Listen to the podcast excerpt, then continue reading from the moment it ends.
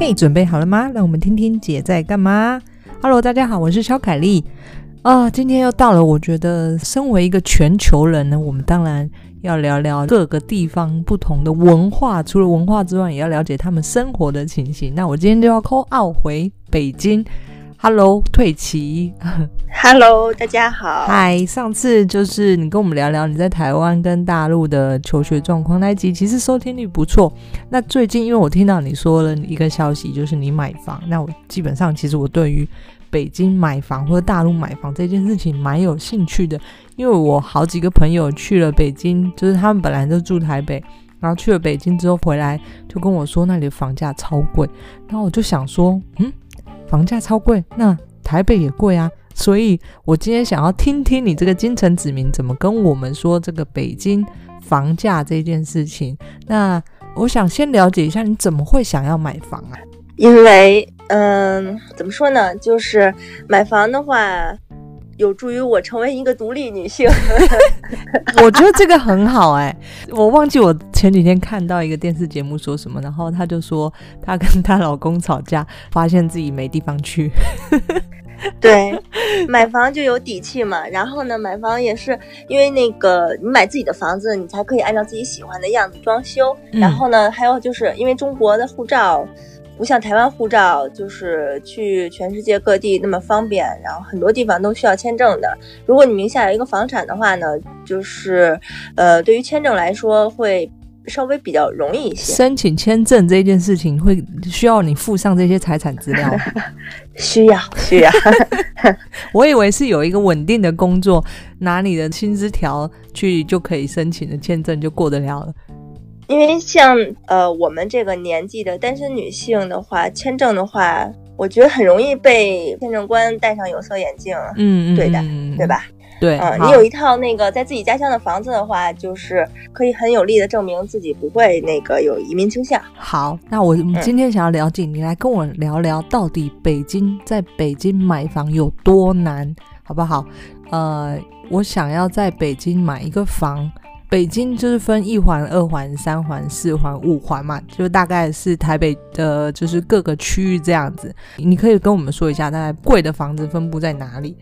嗯，就是北京，我先说一下啊，北京没有一环，嗯，啊、北京没有一环的话，一环的话应该是故宫吧？哦，OK，嗯，嗯，然后贵的房子的话，因为北京现在主要是像东西城区、海淀区，这是教育资源比较。发达的地方，那就会比较贵吗？那边学校有比较有实力，然后呢，嗯、那边等于说就是学区房比较多，嗯，会会导致那个房价比较高。海淀区就是我们常听到的北大、清华都在那边，对吧？呃，对，但是它学区房不是根据大学来划分的，它是根据中小学啊，真的、哦。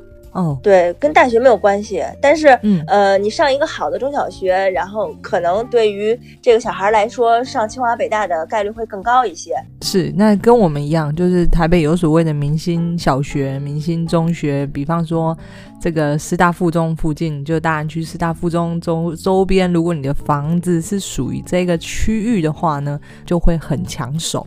啊，对，一个道理，嗯、一个道理。嗯嗯嗯，像呃最贵的话，就是在西城。西城那边的话，一个是它地理位置比较靠市中心，就是我们我们现在说的是那个传统上的市中心，就是以天安门这个为中心，然后往外发散。嗯，西城区是离天安门很近的一个城区，然后呢，它的那个教学质量很高。什么什么指南？教学指南那是什么？教学质量就是教学，呃，嗯，教学资源哦，OK，嗯，就是老师好，学校的学校能提供的资源也好，嗯，然后他那块的房子呢，也有有新房，也有老的房子，嗯，他那块呃不不管是新的房子还是老的房子，只要是一个很好的学区的房子，价格都会很高的，基本上都在十万块钱以上，十万块是一平，十万块人民币。一平方米，啊、对不对？一一平方米。好，我跟大家说一下，一平方米大概是零点三平，就是台湾这个平。那十万块人民币现在大概是四十三万台币。对，所以零点三平哦，就要四十三万台币，等于说你是就大概乘以个三倍吧。所以是我们估个一平，台湾的一平就是一百。三十万到一百五十万台币，就是西城区，就你说最繁华、最繁华那那边吗？最繁华，十万块钱的话，基本上只是能买到那种比较老的楼，就是上个世纪八十年代的。嗯，你说如果你想买那个比较新的商品楼的话，可能要高到十五万、十十五万左右吧。嗯，十五万，OK，好，就是你说从最老的楼是多少钱？最老的最老的楼，最老的楼，如果说是上个世纪六十年代的话，最老的楼也也大概要要九万左右。但是那样的房子你要付全，嗯、就是要全款，没办法贷款，因为房子比较老，不能贷款。哦，贷不了，呃、不是不能贷款，这个、是贷不了，就是银行不会贷给你。对对对。那诶，胡同是分不是在西城区对吧？西城区也有，嗯、呃，就是平房的话，可有时候单价会更高一些，嗯嗯，但是那样就完全没有那个居住质量嘛。有的人，嗯、呃，有之前有我看过有新闻说，呃，一个平房可能只有十平米左右吧，十平米，十平米的话就是三平，哦、大概。三平，台湾就是三平左右，它的一平米大概要二十多万。哇，这么贵！好，很多很多人也是，既然花了钱，就是买了那边的房子，他肯定是要住过去的。嗯，就是很多也都是工工薪阶层，稍微中产一些的工薪阶层。嗯，他要住过去的话，其实买那种平房是就是是不划算，他没办法居住。那他买那个要干嘛呢？他买你买了那块的房，你才有可能有好的学学区，就是、哦、就是学校对应的学校。嗯、很多人可能就买一个五。就是五十平米左右，五十平米左右，然后八九十年代的房子，嗯，五十平米我算一下，大概十五平台币，台湾十五平，然后你说多少？五百万人民币，嗯，十五平五百万人民币就是大概两千两千到两千五百万台币，对，哇差不多。这是然后他买一个平就平楼，什么叫平楼？就是你说的那个平房。不是新的平房，平房房源也并没有那么多，嗯，就是主要还是买楼房，然后楼房它流动流动性，可能我用完了六年用完了之后，嗯，它又有一个，我们是一个一个学位一个学位，不是那种大学毕业学位啊，就是对应的学区学区一个学位位置，嗯，上学的位置。对应一个房子，就是说这个房子只能，呃，六年只能有这么一个学位。我今天如果是别人家的小孩，嗯、然后我想要迁户籍迁到这个，呃、我们叫户籍地里面，你们叫学位，我我们也叫户籍地，但是就是学位跟户籍它是有关联的。嗯、那我可以让别人迁进来吗？像呃，像是那种学区房，就呃热门的学区，东西城、海淀学区，你学位，你就是你户口迁进来是很难的，你除非是直系亲属嘛，嗯、你买了房子，你的孩子才能进来。啊、有限制直系亲属啊，如果是你朋友孩子进来，那是不可能的。嗯，哦，这点跟台湾差别蛮大的，台湾是可以，就是你要迁进我的户籍是可以的，因为就是学区都很紧张嘛，嗯，嗯，大家都想进来。所以就有很多那个相关的限制的政策，嗯、而且也不是说你明年就要上学，你今年才买房，这样这样也是不行的。就是你必须居住满多长时间才可以。在北京竞争激烈到真的这种学区是大家疯抢的，一直甚至到你这个世代，大家还是这样子做。嗯，差不多。嗯、就我这个世代，我这个世代的，呃，就我同龄同龄人的小孩儿。好多都还没没到上学这个年纪呢，就有时候有的刚出生，就是比我比我再大个十岁左右吧，十岁五到十岁左右的，他们都是有能力的，都会去买学区房。就像我以前的同事，呃，就我以前上班的地方在西城，那边有一个非常好的一个学校，然后他就是呃举全家之力，然后在那边买了一个老的五十平米的房子，嗯，就是为了他们的孩子。举全家之力，就为了他们的孩子进了那个学校。对，天哪！好，那基本上像一般你这个时代，你这个年纪的，我想应该买不起。我也不考虑。我说一般人啊，对啊，一般人。但我听起来，其实最精华的地段跟大安区蛮蛮像的，这个价钱跟大安区蛮像的。呃，大安区其实蛮贵的，而且呃。三十年以上，因为现在全全台北最老的房子遍布在大安区，这个比例可能我不夸张，可能有八成以上的三十年的房子都遍布在大安区，但是这个价钱就跟你刚才说的，可能六零年代你的六九六零一九六零年代嘛，就是。对啊，所以就是大概四十四五十年以前，我你们的可能房子再更老一点，那大安区可能随便都是三十年、四十年以上房子很常见，那价格跟你们差不多。对，所以这个基本上要踏进大安区是根本在我们这个年纪这个时代是不太可能的事，除非你中乐透之类的啦。因为我搬上来台北之后，租屋是在大安区，所以可以稍微了解一下，可以跟你也可以讨论一下这个房价，我大概略知一二。那再来买房的地段，就你那时候想说要买房，你身为一个北京人，你不会觉得你就想买在北京吗？我可能去年的时候还会想买在北京，尽管是在北京的五环外，我也想买在北京。嗯，五环大概是台北的哪里到哪里？你觉得？台北的哪里进到市中心？应该不是台北了吧？应该已经到桃园了吧？五环也太远了，还算还在北京里面。然后你那时候甚至就是 OK，你就想买在北京，然后想五环都可以接受。但后来什么因素你放弃了这个念头？因为毕竟我爸我妈在北京也有房。然后，哎，我插个话，是不是老北京人其实都有房啊？那不一定，嗯、呃，有有的人可能年轻的时候，像我爸妈那一代人，年轻的时候单位没有分房，然后再加上他自己没有买房，就是阴差阳错就搞得自己没有房，这样的人也有，比较少吧。因为通常如果老北京人，基本上他可能就住在那边，单位分房这个是。要公职人员才有，还是？呃，不是不是，那会儿不管公职还是什么工人，他们都会都会有，真的假的？呃，一般都会有，在很早很早的时代里头，好像没有没有房的，就是老一辈人没有没有房的。嗯也就是说，OK，在你爸妈的年纪就是五六十，对吧？大陆人五六十，老北京人那个年代下，基本上是政府分房。嗯，对，这么好啊。对，那我如果今天分，肯定有地方住。我如果今天分到一个三环以内的房子，我发了。但基本上那会儿都是三环以内的房子，那会儿三环以外都是没有人的。没有人烟的地方。哇，插话第二个问题，分房是政府给你的，但是他随时都可以收回去，这个是不会。后来我们后来九十年代还是两千年左右的时候，就是有一次房改的一次政策，就是只是花了几万块钱，然后就可以把这个房子买到自己名下，就有自己的房房本。嗯，但你们的房本其实。跟我们的有点不太一样，因为我们都知道大陆是属于地上权，对吧？对，我们是房屋产权证。那这个房本它上面会记载着你拥有这个房子几年的期限吗？好像有吧，我没注意。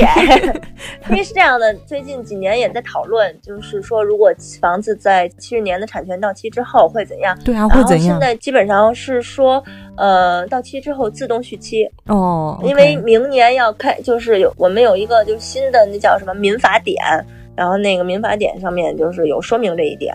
你说是新立了一个法，七十年房屋产权到期了，你自动续签，不需要再可能政府会收回你的房子什么之类的。呃，他不会收回，要花钱去签续期还是呃免费续期，这个还没有明确，因为现在呃到七十年的房子基本上还很少，还要还要几十年才会有七十年到期的房子。那你那时候在找房子的时候，你会不会觉得，哎，越靠近到期日的房子，它的价格可能越便宜？呃，会有这样的情况，因为房子也会折旧嘛，就会很老。对。然后像越老的房子，肯定都是越集中在市区里的嘛。然后有一部分呢是已经在早些年期间都拆了，然后有一部分现在还没拆，但是那样的房子呢，不能贷款买。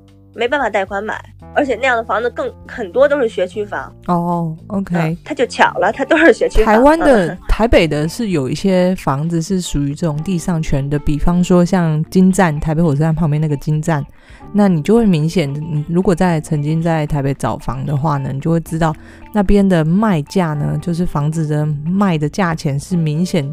低于正常的水平的价钱，因为它是根据它可能地上权只有三十年，那现在也许跑了十五年，它剩十五年，十五年之后台湾是会收回去的，所以你就要去算说十五年，哎，那我十五年，呃，如果我每个月花一千万，那我每个月折合大概是花要花多少钱去在这个房子身上，所以就会开始计算。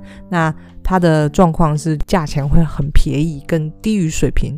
那你们是不一样，你们到期了会自动续签。对，现在是这样的。现在我们也不用担心，其实到我这一代都不用特别担心。那你就买那个老房就好了。不是啊，老房在格局上什么，还有不能打掉重改吗？物业上面啊，我要买一栋楼吗？我怎么可能？好，那所以 OK，我们再回到话题，就是你当时候你身为一个老北京，你一定想要住在买在台，哎，不对，不是不是买在台北，哎，我是想买在台北，买在北京。好，那那时候。呃，经过搜寻啊，呃，做功课啊，后来你怎么影响你的决定呢？怎么后来发生了什么事？就是我也是差不多在买房之前已经看了两年的房子，就是因为呃，我也在北京租房嘛，然后租房啊、买房啊这些新房旧房我都看，然后看着看着，我发现其实在北京买房对于我来说，我怎么不知道你在北京租房？呃，租房哦，我就是哦，你是房东啊，把自己把自己家房子租出去，然后再租到就是工作地方附近嘛，这样节约时间。你是坏房东，二房东，我是好房东。那个就是我发现在北京。不论是那个五环，就五环内，我其实都没有必要说了。就是五环外，五环外的房子的话，单价也要在四万左右，一平米四万左右。等下我折算一下，一平米十大概十八万台币好了。然后所以哇，这么贵啊！我我说的就是这两年的价格啊，这两年的价格，嗯，然后在四万左右，然后平米数的话大概是呃九七十到九十吧，嗯，七十到九十平米，其实呃怎么着都要三四百万，嗯，我我想想是不是四九三四差不多就是四百万上下，四百万，我们给他算最大的好了，九十平米，呃九十平米我们呃乘以零点四。三平，所以是大概二十几平，然后四百万台呃四百万人民币，二十 哇也要一千六一千七到两千台对对对，然后还、嗯、还还还比较远，然后而且那个就是有一些公共交通的线路都就是地铁嘛，地铁还都是在规划中，并没有开通，开通后肯定价格就不会是那个价格了。嗯，这样的话呢，就是我我我要付的首付会比较多。啊，我要贷款的额度也会比较多。首先是首付，首付的话，在北京首套房的首付的贷，就是首付的百分比是百分之三十五，这么高？你们第一间房子如果是总价高于四百万的房子的话，首付比例是百分之四十，这么高？那年轻人根本不可能买房啊！这就是限购政策之一吧，就是防止那个房子炒作，只炒不卖啊，只炒不住。哦。但这个蛮好的，可是也某方面扼杀了年轻 人。对，对，嗯，所以北京近几年这个房价还算比较稳定。嗯，然后呃，等于说无论如何，我的首付都要差不多都要在一一百多万，两百万以内，一百一百四、一百五十万左右。这样的话，其实对我来说那个压力很大的，我我就是手头上也没有这么多钱。对。嗯，然后第二个就是，呃，你看，如果咱们就按总价四百万算，如果我交了百分之三十五，就是交了一百五十万的首付，嗯，那我还有二百五十万要还，每个月都要还上万块吧？嗯，可是问题是你能够交一百五十万的首付，以一个三十岁，我们把他说三十三十出的年轻人好了，你能够交六百万台币以上的首付，你还有钱必须要再去负担那个房贷。对啊，房贷就是要靠那个每月的薪水来还，但是银行也会评估你的收入到底有没有，就是能不能承担你这个房贷。像我就是以我现在实际的上班的这个收入的话，银行是不会给我放二百五十万的贷款的。嗯嗯嗯，所以你都评估过了。对，它是需要呃，我想想，就叫，比如说你每月的月供是一万块钱，那你每月的那个收入到手的收入就要在二点二万以上。哇，所以他们就是评估大概一点二倍左右，二点二倍，二点二倍，嗯，呃，就是是你收入，对对对，二点二倍，嗯，他他们会觉得你今天供的每个月供的房贷，你的收入至少要再乘以二点二，对对对，你才能有，就是他认为这才是有能力还贷。呃，我看了很多这个买房的影片，然后大家会说，在台湾啊，台湾会认为说，你就把薪水切成三份，等于说你的三分之一的钱要拿来付房贷，比方说你今天挣三万块，你一万块就是要拿去缴房贷，就类似像这样子，嗯、对。但是你们会要银行必须评估你至少要房贷的二点二倍，嗯，对，有有些人他是可能跟单位的人力，或者就是这个单位可能。比较人比较少，比较好说话，可能会开一些假的收入证明。嗯，哦，这也是一个方法。对，这是一个方法，很多人都会这样做，嗯、就会就是跟人力关系搞搞好一些，然后开假的收入证明。但是我这个可能就是算了一下，还悬殊比较大。嗯，然后我就把那个视线，在今年的时候转移到了河北。嗯，我会觉得。我就是因为我不住在北京，但听起来五环，如果你要比喻成桃园的话，我已经觉得很远很远了。嗯，所以以我如果一个住在台北的人，我就算买一个地方，他说他是台北，可是他距离大概是桃园到台北的距离，我会觉得他基本上是一个没有保值空间，可能又是边边角角没有发展的地区。那身为一个北京人，你怎么看这些区域边边角角？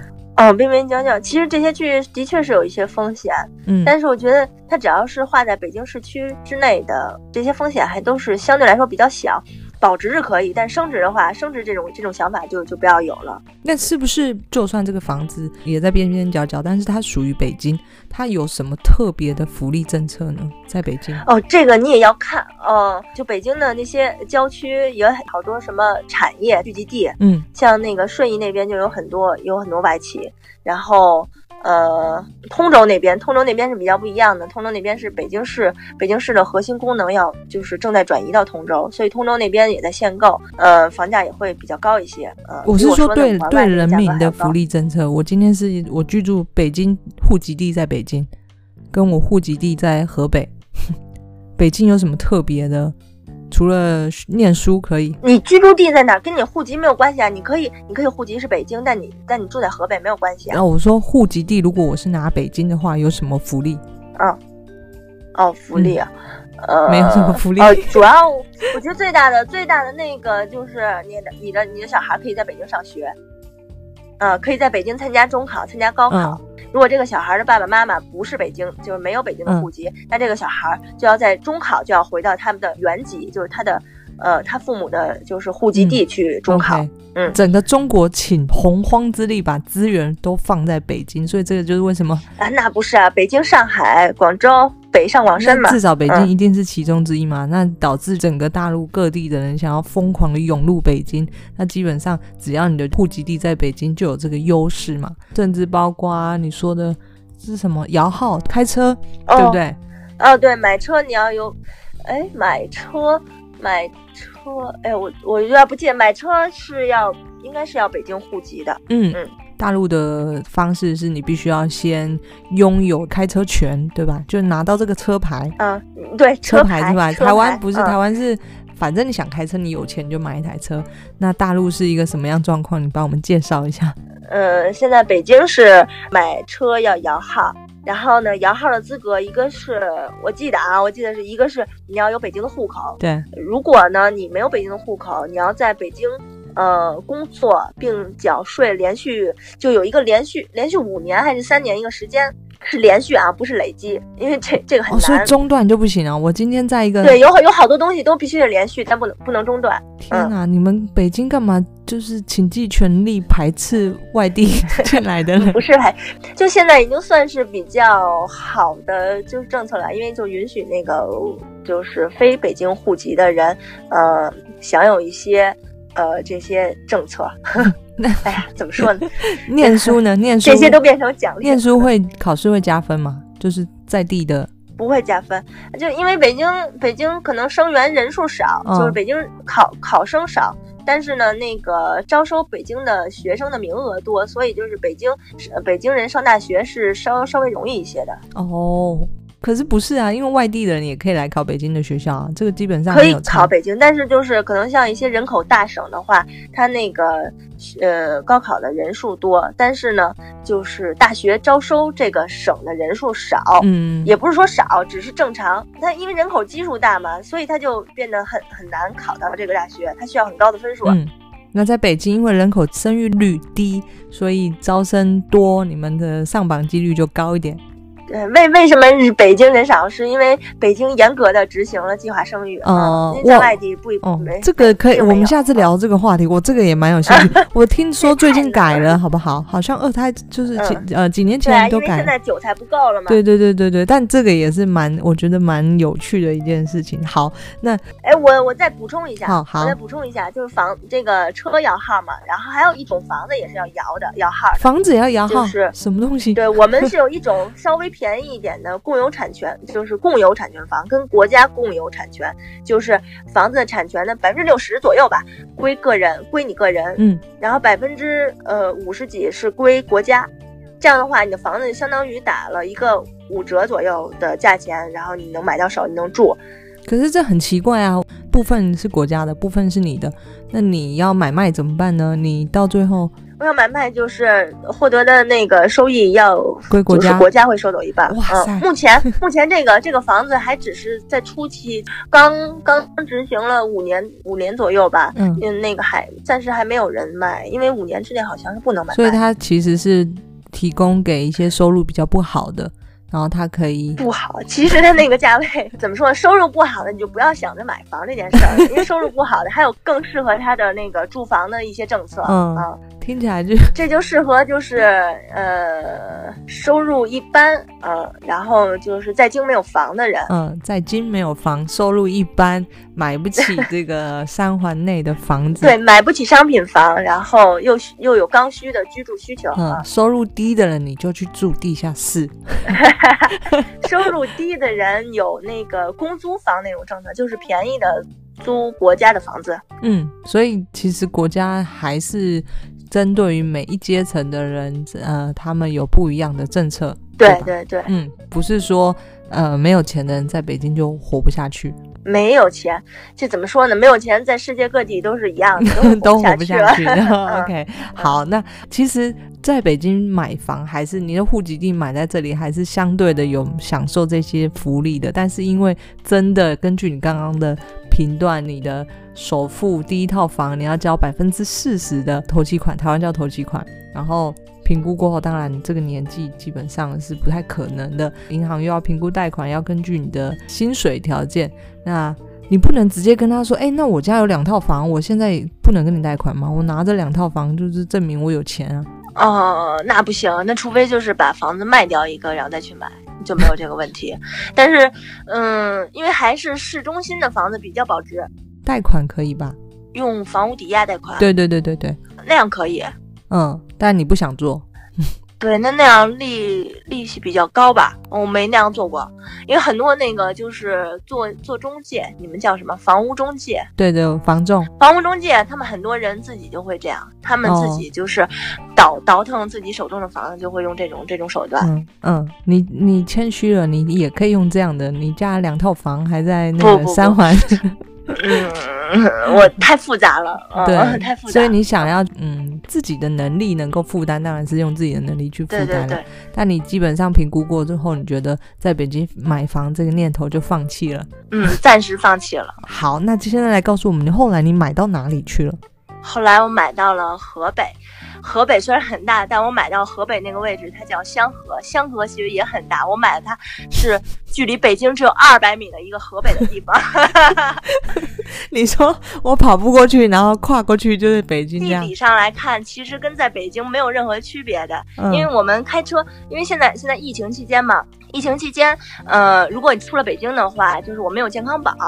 它会那个显示出来你那个出了北京，然后到了哪哪哪哪哪，嗯，然后怎怎样怎样。但是我我买房的那个地方，对，它不会显，它显示不出来。哦，哦真的，哦，你人在那里，然后再回去，基本上你那个健康宝手机的资料里面不会显示你人曾经移动到河北去。对，没有。然后那个因为疫情期间，在那个就是北京跟河北的交界地方，然后会有那种检查站。嗯，我我的房子。跟北京之间没有检查站，嗯，因为太近了，嗯，然后我们走一条小路就到了。嗯、那两边房价差多少？就是在北京这个县边界，你里面算北京的。嗯，北京市把北京市的一些那个功能移到了通州，然后因为原原有的北京市要变成就是中央，嗯，就是通州移过去的，移过去的不是一些外企或者是科技业，哦，不是。呃，也有一些产业，然后主要是北京市政府就移到了通州。哈，真的假的？对，你说那办公的人全部？对对对对，办公大楼、哦、那边已经他们都已经搬过去了，所以通州的房价在这几年就是有有一些上涨，高的地方也能到七八万。通州，我这几年前去还听在你家三环那附近，每天都有人喊车子去通州回家。啊哦、对对对，那几年前，几年前是便宜的地方，很便宜的地方，也没有限购的地方，现在很现在限购，真的假的？嗯、现在已经，然后政府机关都移过去。通州很大的，通州很大的，然后像通州还有很多那种村落嘛，像比较边缘的地方，就比较偏僻的地方的话，也要差不多三万左右，三万多。三万一平米，OK，十，呃，我看一下，三一平米零点三，三万左右，你说是？一平米三万。你就按一平米三万算吧，但肯定是要三万多啊。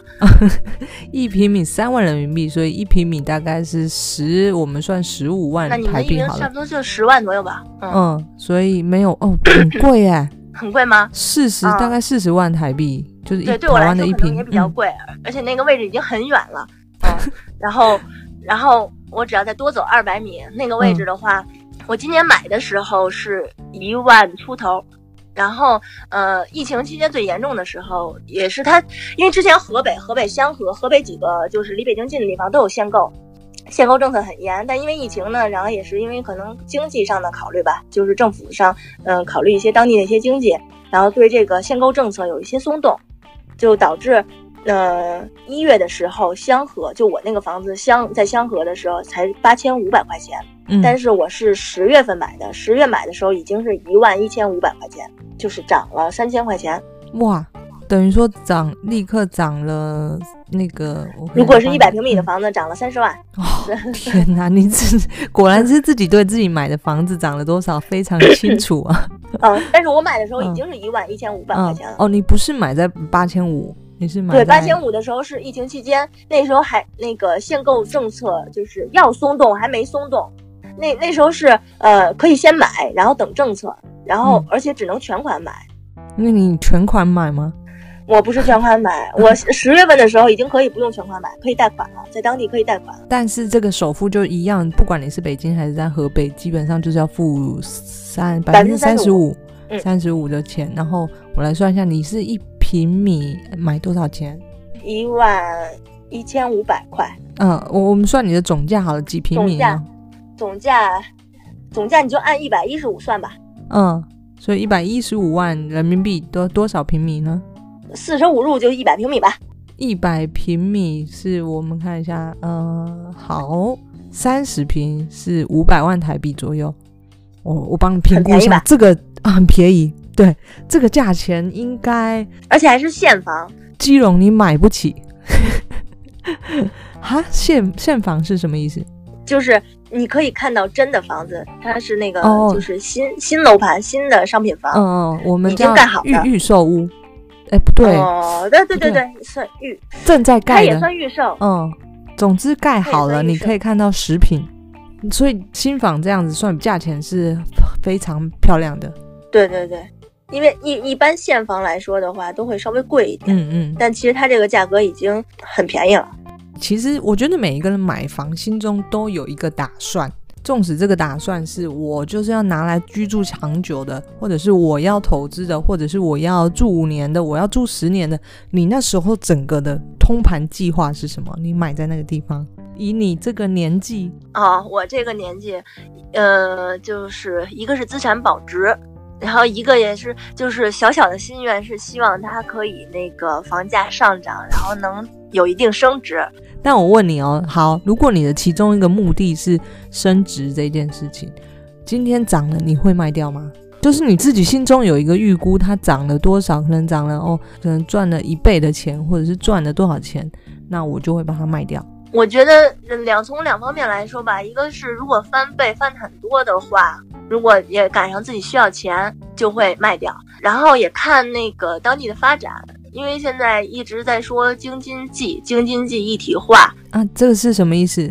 京津冀，北京、天津、河北一体化发展，因为以后就是，呃，北京、天津、河北，尤其是河北，就是河北周，就是北京周边那个几个河北的地方，对，那肯定会通地铁的。嗯，以后就会像，可能就是会像日本那样，就是大首都圈那样那样的感觉。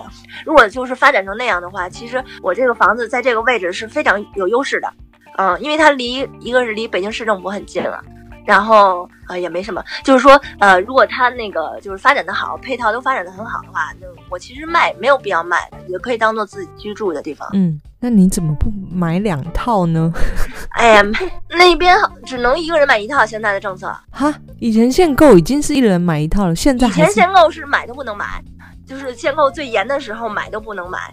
它呃，我来说一下历史，就是在二零一五年、一六年的时候，河北香河那块房价最高的时候，已经到了两万多，然后被这个国家打房打到现在一平米是八千五。对，因为房房价不能涨太快，然后限购政策一出，房价一直降降降降到了八千多。哇，建商要哭了。然后。呃，疫情来了之后，这可能又跟那个中美贸易战有关系吧，就是经济上有一些压力，然后这些呃当地的政府会有一些限购政策的松动，然后我就来那个为政府分分忧啊，帮忙买一套，刺激那个地方繁荣发展，啊、刺激地方经济啊。那可是我这样听起来，我觉得你们是不是就直接跟着政策走就对了？对他们。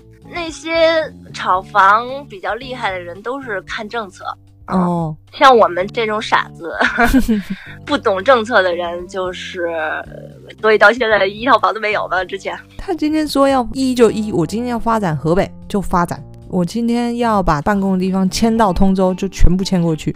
哇塞！我如果那时候在通州买一个房子，我现在就发了。不是啊，现在通州限购的话，就是你卖房也会被限制。哦，对了，因为没没有有一好没两好。嗯嗯嗯，你们的国家政策是这样没错，基本上呃还是就政策嘛，就是跟着政策走。其实出了一套政策之后，可能就是房地产相关的一个政策也会出来，就遏制这个房地产因为这个政策而就是突然变得动荡。哎，那你刚刚说你也在北京做房东嘛？就是你们家的那套房出租，你觉得在北京市中心租好还买好？你自己觉得？如果今天你有钱，呃，有钱的话当然是买比较好，但是的确是很贵。我意思是说买。不是说有钱真的到可以付清这个房子的钱。我意思是说，如果一个人他必须要负担房贷，就投资的角度而言，我们一定会希望这个租金的收入可以帮我们分担这个房贷嘛。你身为房东，你觉得这个在北京的租金还算不错的报酬吗？怎么说呢？就是我有想过，比如说这一套房子，我在双井这套房子，我把它卖了，卖掉以后，然后买一买买理财。就是靠钱生钱，这个的收益其实要比房租要高。但是如果你把这个房子变成了变成了现金的话，其实贬值的风险特别大。人民币现在也蛮低的。对，房子保值的，就是保值这个功能还是比较强的。所以我觉得还还是出租比较好，在市中心的房子不要轻易卖掉。尤其是你们这种在三环的房子，而且你说你家那一套房几年了？三十、二十年了吧？二十年还不到。嗯啊，二十年不到。我想想，不对，看起来应该三十三十年还不二十多年。OK OK，好，外观看起来还蛮旧的，嗯、但是、哎、还没有，它总是翻新，总是翻新的。哦、好好，但是不要买在市中心的房子，的确就是非常非常保值的，就还蛮有趣。我觉得在大陆买房，尤其是京城子民，我都听说房价是碰不得的。那很高兴就听到你有买房的经验，希望你跟我分享一下。我都想说，我第一次到。北京的时候，二零一二年、一二年还一三年的时候，一二年吧。对，然后那时候你们房价也没有起飞。我想说，如果我买一套，但是外国人在大陆买房就是必须要全额付清啊，这是一个、哦、应该是，嗯，可能那时候也没那么多钱。但是如果我们买一套，现在就是退休了。你们发展真的很快，你看，我记得一二年的时候，基本上你们地铁里面都网络讯号还收不到。哦，对，一二年是那会儿，一二年的时候，在地铁里面上网这件事儿也是比较少的，对吧？嗯、呃，因为我清楚记得，每次我在跟北京人讲电话的时候，他就说我要进地铁了。然后我想说，进地铁为什么要挂断？因为网络讯号收不到。大陆发展真的非常非常快，尤其北京这个地方，推荐大家可以去走走，去看看。呃，我觉得每一个。地方每一个呃地方的文化差别都很有趣。今天我跟你聊聊北京的房价。如果这集大家觉得很有兴趣的话，可以在底下留言。我下次也可以再找我这个 call out 到首尔去。让我们听听首尔的人买房的他们的想法是什么，然后那里的房价是怎么样？基本上真的北京非常贵，租屋特别特别贵。嗯，呃，因为我是一个台湾朋友，在北京四五年了，他最近从北京回来，然后也是说，在北京基本上如果你要租一个好一点点的房子呢，你的薪水没有个六七八万是起不来的。六七八万是台币吗？嗯，不是人民币啦。好，谢谢今天退奇跟我们分享这个北京人买房租房的一些这个，对他们来说是一个很正常的，但对我来说，以我的角度来说，我会觉得哇，好特别哦，跟台湾不一样，这就是文化交流有趣的地方。OK，好，谢谢你今天跟我们分享，我是肖凯丽。如果觉得喜欢的话，帮我分享给你的朋友。那喜欢再听到首尔的房价的话，那你留言告诉我，我们下次再 call out 去北京去聊聊限制生育的问题好了。我觉得这个也很有趣。好的，好，OK，拜拜，拜拜。Bye.